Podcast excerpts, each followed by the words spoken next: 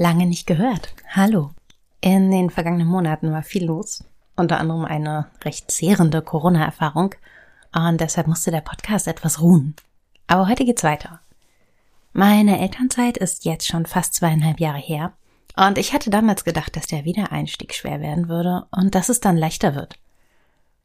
Aber bei mir war es anders und ich sehe auch sehr häufig, dass das Gegenteil der Fall ist. Kurz nach der Elternzeit fühlt sich alles sehr stark und frei an. Und irgendwann merken wir, wir werden anders wahrgenommen und das ist ein Problem. Darum geht's in der heutigen Folge Rush Hour.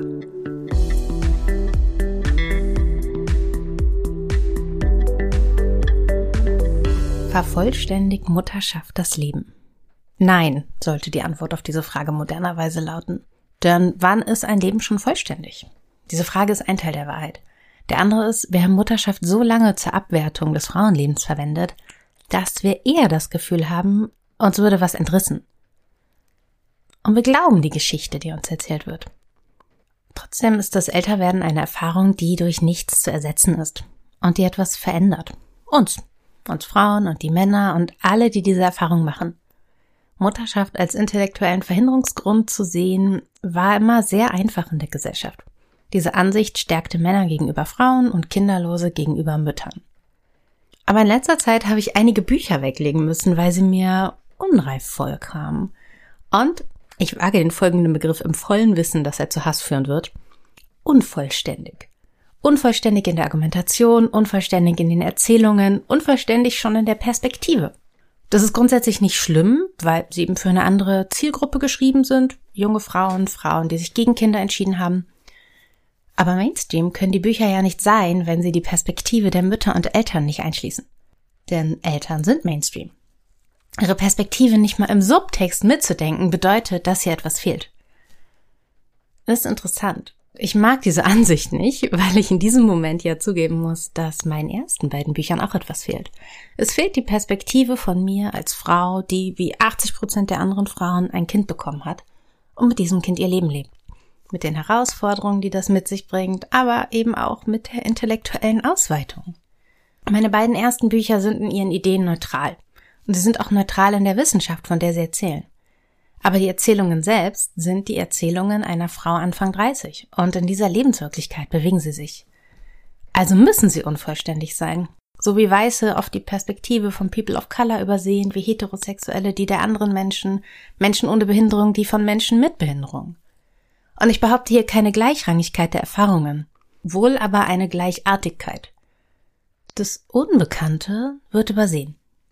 Und ich liebe meine ersten beiden Büchern, deshalb hasse ich diese Gedanken, aber ich bin damals nicht fertig geworden, weil ich nicht fertig werden konnte. Würde ich sie heute schreiben, würde ich in zehn Jahren nochmal das gleiche sagen, weil wir als Menschen niemals fertig sind oder vollständig.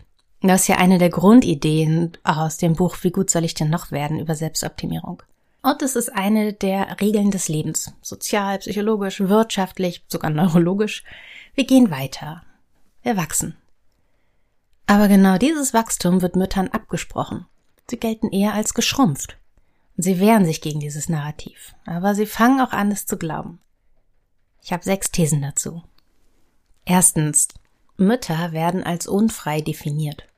Ein Kind zu bekommen ist ein Pfad, es zu lassen ein anderer, es zu lassen wurde für selbstbestimmt lebende Frauen als der Weg der Königin angesehen, in der Kunst, in der Wirtschaft, in der Wissenschaft, in der Lehre. Sie wählten die Freiheit abseits von Mann und Kind, was jedem Menschen freisteht. Aber daraus entstand das Narrativ, dass es keine Freiheit und keine Selbstbestimmung und damit auch keine Stimme für jene Frauen gibt, die anders wählen.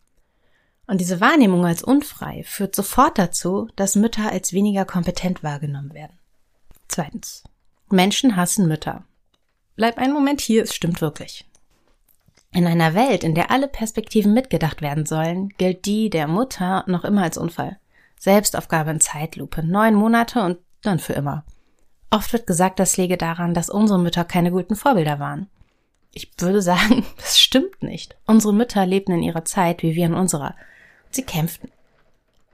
Und oft haben sie verloren. Vor allem verloren sie dann ihre Töchter und Söhne. Und sie verloren uns an eine Gesellschaft, die die Mutter abwertet, als schlechtes Vorbild, als Element, das Druck aufbaut, Hass sät und Selbsthass. Die narzisstische Mutter ist ein sehr häufiges Motiv des Erwachsenwerdens. Gibt's ja aktuell auch ein sehr interessantes und hochgelobtes Buch zu. Kann man, glaube ich, unterschiedlich sehen. Und ich möchte gar nicht anzweifeln, dass auch das Krankheitsbild des Narzissmus real ist und prägend und zerstörerisch. Aber nicht alle sind krank. Manche sind Menschen ihrer Zeit und Geschöpfe gesellschaftlicher Strukturen. Mütter waren irgendwann mal Mädchen, denen Gehorsam beigebracht wurde. Mütter waren mal Teenager, die Ziele und Ideale hatten. Und Mütter wurden Frauen, die in ein starkes, selbstbestimmtes Leben gestartet sind und die nicht weggekommen sind von diesem Ideal, es an der Seite eines Mannes verbringen zu müssen und sich seiner ebenfalls anerzogenen Stärke unterzuordnen. Und diese Frauen wurden dann Mütter. Und was sie vorher waren, wurde von der Gesellschaft einfach wegdefiniert. Und dieser Konflikt besteht für Mütter so wie für jede, die es nicht sind oder die es noch nicht sind. Die Mutter beendet ihr Leben und existiert als Dienerin einer Familie. Das macht natürlich Angst. Und wenn wir nicht aufhören, Mütter zu hassen und uns selbst als Mütter zu hassen, dann wird sich daran niemals irgendwas ändern. Drittens, Mütter müssen scheitern. Wer sich nicht aufgibt, steht unter dem Druck, allen gerecht zu werden. Unter 100 Prozent ist immer gleichbedeutend mit Scheitern. Und wer scheitert, der bestätigt ja das Patriarchat. Nie waren ungeputzte Kinderzähne so politisch wie heute. Die Schwangere ist schön, Haut und Haare strahlen, normschön. Die Mutter ist hässlich. Erstmal fallen die Haare ja aus und jeder Augenring, jede angefettete Strähne ist immer ein Zeichen des Versagens. Und was nur anderthalb Jahre vorher das Zeichen eines Wildens, also respektablen Lebens war, ist jetzt ein weiteres Zeichen der Unvollständigkeit. Milchflecken sorgen für den Ekelfaktor im Alltäglichen und natürlich die Selbstironie der Eltern. Das ist auch nichts anderes als die Verneigung vor den Herablassungen der anderen. Ich bin reduziert. Ich akzeptiere meinen Niedergang und mache Witze darüber. Herzlichen Glückwunsch. Diese Erfahrung quält.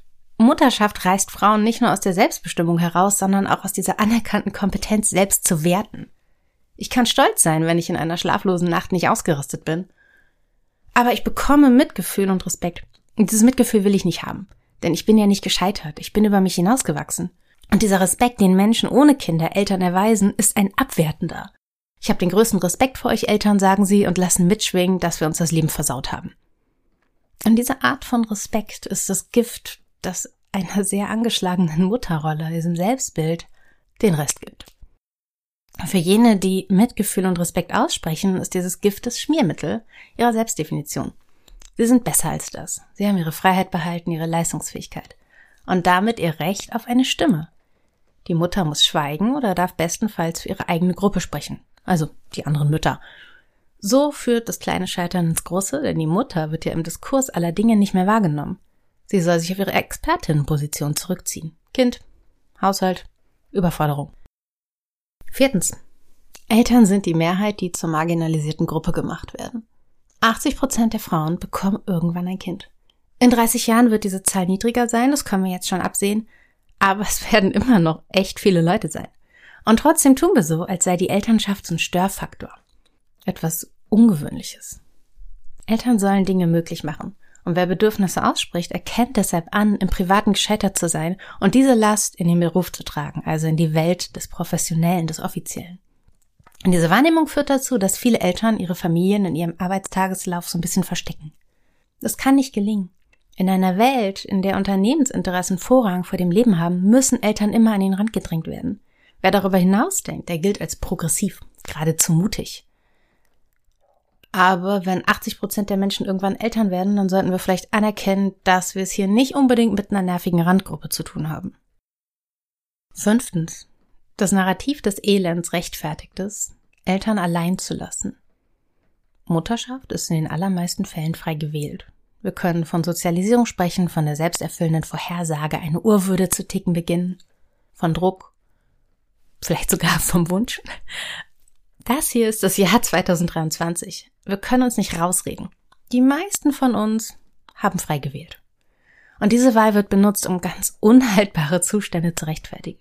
Mütter, die in Firmen diskriminiert werden, die haben sich ebenso entschieden. Mütter, die von ihren Partnern gezwungen werden, sich und ihr Leben zu vernachlässigen, die haben falsch gewählt. Mütter, die eine schlechte Nacht hatten oder drei oder vier, die haben dieses Leben auch gewählt und damit die Unfähigkeit in der Welt der Handelnden und Sprechenden zu handeln und zu sprechen. Unhaltbare Zustände machen Väter zu Helden und Mütter zu kleinen Dummerchen. Das Leid der Elternschaft ist so allgegenwärtig in unserer Gesellschaft, dass wir es als Normalzustand akzeptieren. Hilfe wäre schön, ist aber in Großstädten auch nicht mehr vorgesehen und die Familien der Zugezogenen sind weit weg, die jungen Eltern sind sowieso so privilegiert, die sollen sich mal nicht so anstellen. Früher war zwar alles besser, aber eben auch viel schlimmer und härter. Das ist die Geschichte, die wir erzählen und dann tun wir so, als sei das okay. Sechstens, du sollst nicht genießen dass wir das schwer erträglicher als Teil der Elternschaft definieren, macht Gespräche schwierig.